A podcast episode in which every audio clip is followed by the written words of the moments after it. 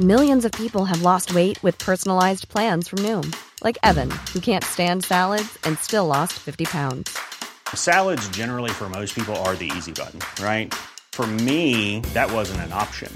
I never really was a salad guy. That's just not who I am. But Noom worked for me. Get your personalized plan today at Noom.com. Real Noom user compensated to provide their story. In four weeks, the typical Noom user can expect to lose one to two pounds per week. Individual results may vary.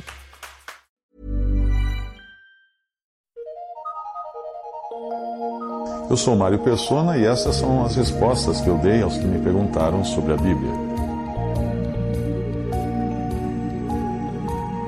Você esteve pela primeira vez em uma reunião de irmãos congregados ao nome do Senhor somente, e o silêncio que acontece muitas vezes entre uma, ah, uma coisa e outra, você ficou meio incomodado com isso e perguntou por que havia tanto silêncio nas reuniões. Uh, eu estou me referindo ao, ao, fato de quando um irmão propõe um hino e quando nós terminamos de cantar esse hino, nem sempre outro irmão propõe outro hino ou uma oração ou ministra um comentário da palavra de Deus. Mas certamente não foi apenas o silêncio que chamou sua atenção. Você também percebeu que não havia um homem à frente dirigindo a reunião, como é costume nos diferentes grupos de cristãos e nas iluminações. A descrição bíblica mais clara que nós temos de como funciona uma reunião da Assembleia está em 1 Coríntios 14, 26 a 40. E o trecho começa justamente dizendo o que fazer quando nos reunimos. Lá diz assim: Que fazer, pois, irmãos? Quando vos reunis, um tem salmo, outro doutrina, esse traz revelação, aquele outra língua e ainda outra interpretação. Seja tudo feito para edificação. 1 Coríntios 14, 26. Qualquer leitor atento e livre do condicionamento religioso das denominações da cristandade, logo percebe que na passagem não existe um dirigente além do Espírito Santo de Deus. E ninguém está ali olhando para um padre ou um pastor ou para saber o que fazer, uh, pois é em torno de Cristo e não de um homem que eles estão ali congregados. Em Mateus 18, 20 o Senhor disse: Porque onde estiverem dois ou três reunidos em meu nome, ou ao meu nome, ou para o meu nome, aí estou eu no meio deles. Assim, na passagem que nós lemos, um tem salmo, outro doutrina, este traz revelação, aquele outra língua e ainda outro interpretação, faça-se tudo para edificação. 1 Coríntios 14, 26. A passagem segue dizendo que, tratando-se de profetas, que são os que proferem a palavra de Deus, falem apenas dois ou três. Versículo 29 de 1 Coríntios 14. Isso indica que o ministério da palavra em uma reunião da Assembleia ou igreja não está limitado a um homem, os comumente chamados padres ou pastores, é, e muito menos a pessoas indicadas por esses homens. É o Espírito Santo quem decide e levanta quem trará a palavra, porque somente o Espírito Santo sabe as reais necessidades daquela assembleia ou daquela igreja naquele momento. A passagem continua eh, dizendo em 1 Coríntios 14: e os outros julguem, versículo 29. E ela aponta aí a responsabilidade que a Assembleia tem de julgar tudo o que está sendo falado segundo o padrão que nós temos na palavra de Deus. Se alguém trouxer uma palavra contendo erros doutrinários, ou que venha a tumultuar a ordem, os irmãos podem e devem pedir a essa pessoa que se cale. Embora no mundo religioso você não veja isso acontecer com frequência esteja até acostumado com expressões do tipo a igreja do padre fulano ou a igreja do pastor cicrano, a assembleia congregada ao nome do Senhor tem apenas a Jesus no centro, ninguém mais. Sem um homem na direção, todos podereis profetizar, um após o outro, para todos aprenderem e serem consolados, é o que diz o versículo 31 de 1 Coríntios 14. Aí a gente lembra também que esse profetizar não se trata de algum balbuciar extático, em êxtase, porque os espíritos dos profetas estão sujeitos aos próprios profetas. Diz o versículo 32 da mesma passagem. Isso elimina de vez a desculpa de, de alguém dizer que estava sendo dirigido pelo Espírito Santo e não era capaz de exercer o autocontrole. Não, bobagem. Ninguém deve perder o controle de si mesmo quando ministra a palavra na Assembleia. E a sequência explica porque Deus não é Deus de confusão, senão de paz.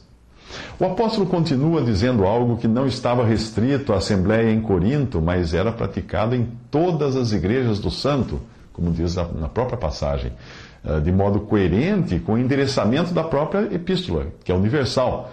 Ela não foi dirigida apenas à igreja de Corinto. E ela também não, não, não foi dirigida apenas a uma determinada época.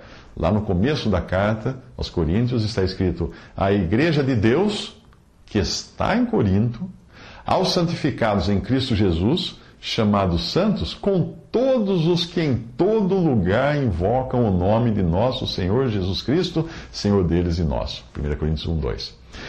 Além de tudo isso, o que mais vemos que era praticado em todas as igrejas dos santos, o que será que nós vemos ali naquela passagem de como deveria ser a ordem ou como congregar? A passagem diz assim agora as vossas mulheres estejam caladas nas igrejas, isso está no plural, não é restrito a Corinto, caladas nas igrejas, porque não lhes é permitido falar. 1 Coríntios 14, 34. Embora algumas traduções coloquem vírgula e ponto final após a sentença no versículo 33, uh, outras traduções, outras versões, ligam ao versículo 33 e 34, como você pode reparar nestas duas versões que eu vou ler agora. Porque Deus não é Deus de confusão, senão de paz, como em todas as igrejas dos santos. Ponto. As vossas mulheres estejam caladas nas igrejas, porque não lhes é permitido falar, mas estejam sujeitas, como também a lei ordena. 1 Coríntios 14, 33 e 34, essa foi a versão Almeida Revista e Corrigida Fiel. Outra versão diz assim: Porque Deus não é Deus, não é de confusão, e sim de paz. Ponto. Como em todas as igrejas dos santos, conservem-se as mulheres caladas nas igrejas, porque não lhes é permitido falar, mas estejam submissas, como também a lei o determina. Essa versão é a Almeida, revista e atualizada. Tanto uma versão como a outra não trazem problemas quando lemos isso em associação com o que Paulo escreve em 1 Coríntios 7,17, que é o seguinte: É o que ordeno em todas as igrejas. A passagem deixa claro a ordem para as irmãs não falarem durante as reuniões da Assembleia. Elas, obviamente, cantam junto com os irmãos, porque falar e cantar são coisas diferentes. E elas dizem um amém depois que algum irmão ora, apenas com isso, concordando com o que foi orado e não ministrando algo de si mesmas. Sim, eu conheço todos os argumentos usados para desobedecer esta e muitas outras doutrinas que foram dadas a Paulo. O principal deles, o principal argumento é de que a cultura da época exigia que as mulheres ficassem caladas nas igrejas. Bem, se a cultura fosse a bússola do cristão, então nós deveríamos considerar normais hoje o sexo fora do casamento e a união de casais do mesmo sexo, porque essas são práticas amplamente aceitas na cultura atual. Por que então não dizer que a, a, a proibição do sexo fora do casamento, que nós encontramos na Bíblia, ou a proibição do, da união de casais do mesmo sexo, que nós encontramos também na Bíblia, fosse então relegada só à cultura daquela época? Você também reparou que as irmãs, quando você esteve na reunião, que as irmãs traziam a cabeça coberta por um véu, um lenço, um chapéu.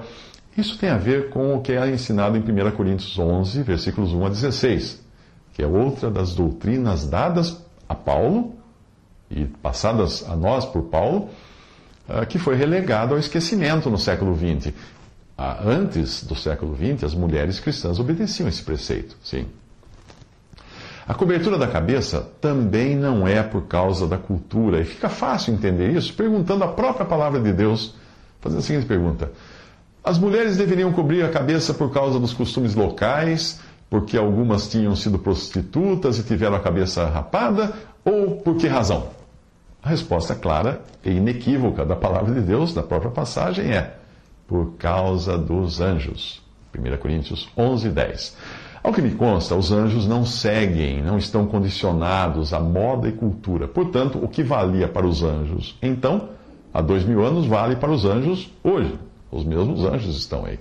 Não nasceram anjos novos, não existem anjos nascidos. A passagem mostra também que a cobertura da cabeça, o texto original não traz véu, mas traz cabeça velada, isto é, coberta. Uh, então a, a, passagem diz que a cobertura da cabeça é um sinal de poderio, ou seja, de submissão à cabeça da mulher, que é o varão, ao varão, que é a cabeça da mulher. Este, o varão, por sua vez, não cobre a sua cabeça, e aqui cabelo não conta, como também não conta no caso da mulher. O varão não, co não cobre a cabeça por causa da sua cabeça, que é Cristo. O próprio Senhor também faz parte desta ordem. Cristo é a cabeça de todo homem e o homem é a cabeça da mulher. E Deus é a cabeça de Cristo. 1 Coríntios 11, 3. Qualquer pessoa com o mínimo de bom senso jamais iria considerar o texto como sendo discriminatório. Porque se fosse discriminatório, nós estaríamos discriminando Cristo como sendo inferior a Deus. Não. Trata-se apenas de uma ordem estabelecida por Deus para aqui, para essa terra. O apóstolo Paulo finaliza a passagem deixando claro que as coisas que escreve devem ser obedecidas sem discutir, pois são mandamentos do Senhor. 1 Coríntios 14, 37. Portanto, não são mandamentos de Paulo. Mas a sua pergunta estava relacionada apenas ao silêncio que você percebeu na reunião, porém eu não poderia deixar de falar de toda a ordem da reunião de assembleia para você entender o contexto. Uma reunião da assembleia não tem o mesmo caráter de uma pregação do evangelho, por exemplo quando a responsabilidade de falar é do irmão que irá exercer o seu dom de evangelista, ou pelo menos fazer a obra de um evangelista, como Paulo sugeriu que Timóteo fizesse em 2 Timóteo 4, 5, porque talvez evangelista não fosse o seu dom. No caso de uma pregação do Evangelho, ela não é feita à igreja, ainda que muitos irmãos em Cristo estejam presentes, mas ela é feita a incrédulos, pessoas que são convidadas para assistir. O que prega, aquele que prega, o irmão que prega tem a responsabilidade da reunião e de apresentar a mensagem com começo, meio e fim. Não faria sentido ele ficar em silêncio, esperar os outros falarem, como acontece na reunião da Assembleia, na reunião da igreja. Portanto, não é, a pregação do Evangelho não é uma reunião da Assembleia de crentes, mas uma pregação do Evangelho é para incrédulos. E ninguém esperaria que o incrédulo tomasse a palavra ou fizesse a parte. Se eu já não viajei o suficiente discorrendo sobre a ordem da reunião da Assembleia eh, em 1 Coríntios 14, eu vou viajar agora para o Antigo Testamento, porque o silêncio tem tudo a ver com a diferença entre a adoração de Israel e a adoração da igreja. Em Israel, os adoradores não tinham o Espírito Santo habitando neles como nós temos hoje. Eles precisavam de um templo de pedras, que aliás era aquele de Jerusalém era o único autorizado por Deus. Eles precisavam de uma classe sacerdotal, que era o clero, que fizesse a intermediação entre o povo, os leigos, e Deus. E aquele era um grupo de homens que eram sustentados pelo povo. Uh, os levitas também, eles tinham para cuidar dos afazeres do templo, uh, também do louvor. Eles tinham todo um aparato físico, como instrumentos musicais, altares, utensílios, roupas e tudo mais.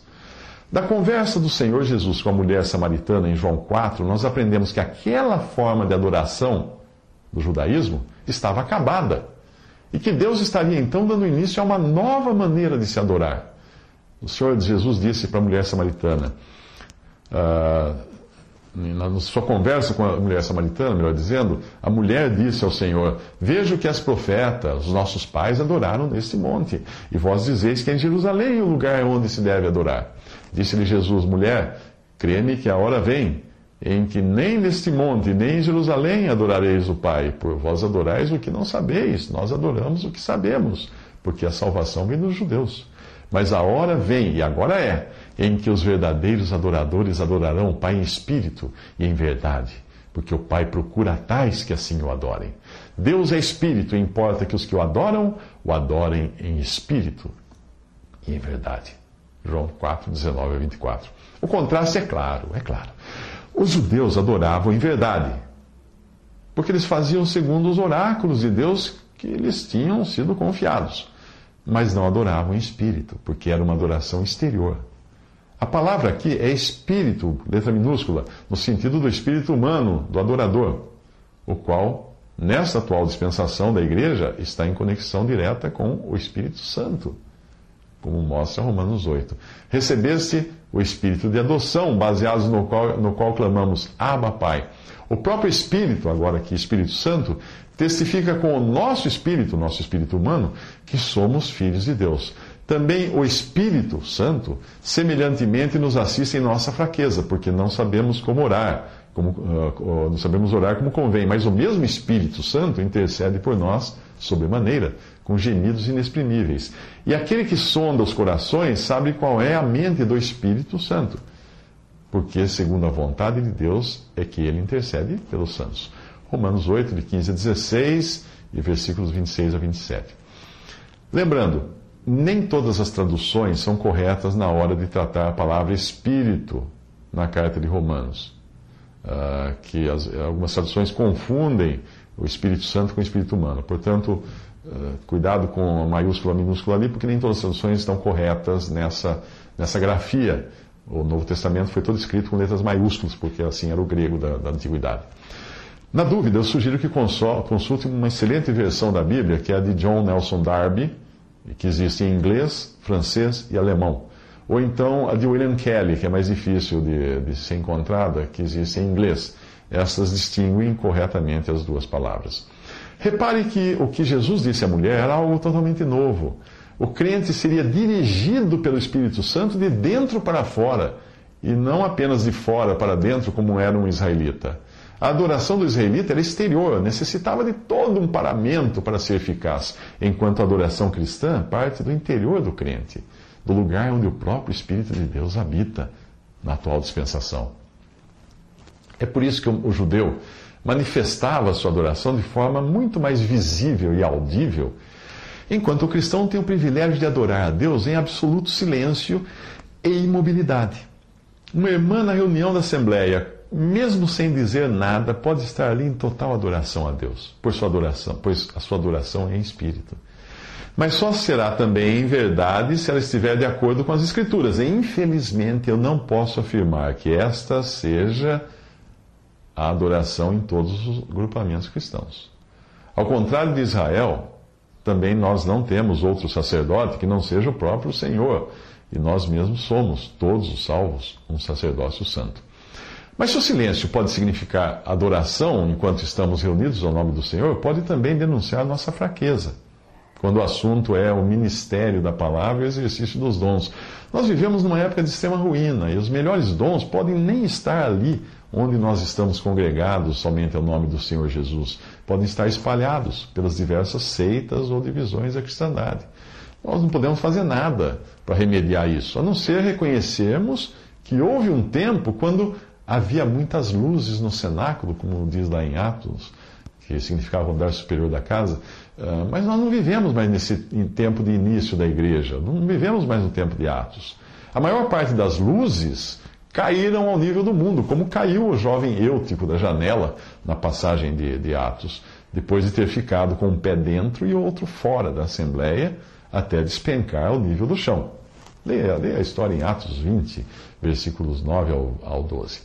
A igreja como um todo caiu do mesmo modo como caiu Israel, por desprezar o que? A palavra de Deus e a direção do Senhor. No Antigo Testamento nós lemos como se escureceu o ouro, como se mudou o ouro puro e bom, como estão espalhadas as pedras do santuário sobre cada rua. Diz em Lamentações 4:1, falando ali acerca de Israel. Mesmo assim, eles achavam que eram justos e corretos enquanto, enquanto crucificavam o seu Messias, o Senhor, o Senhor da glória, até Deus os ter rejeitado por um tempo, permitindo que o templo que tanto prezavam fosse reduzido a escombros nos anos, no ano 70.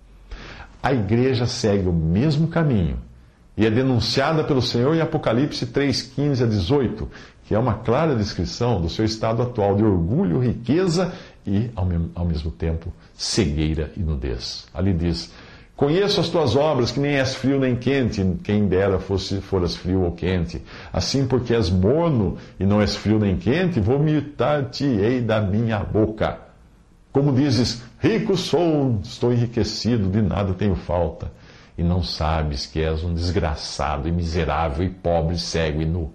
Aconselho-te que de mim compres ouro provado no fogo, para que te, para que te enriqueças, e roupas brancas para que te vistas e não apareça a vergonha da tua nudez. E que unjas os teus olhos com colírio, para que vejas. Apocalipse 3, de 15 a 18. Portanto, Uma resposta breve agora, sua dúvida sobre o silêncio excessivo entre uma, uma e outra atividade durante a reunião da Assembleia uh, se deve, primeiro, ao estado de fraqueza em que vivemos hoje, como um remanescente congregado somente ao Senhor, ao nome do Senhor, fora dos sistemas religiosos, onde está a maioria dos nossos irmãos. Segundo, porque precisamos esperar pela direção do Espírito Santo antes de agir na forma de um hino, de uma oração, de um ministério da palavra. Terceiro, porque mesmo em silêncio podemos adorar em espírito e Deus entenderá que fazemos assim em submissão a Ele, se estivermos também adorando em verdade e não seguindo os preceitos de homens e sendo liderados por eles.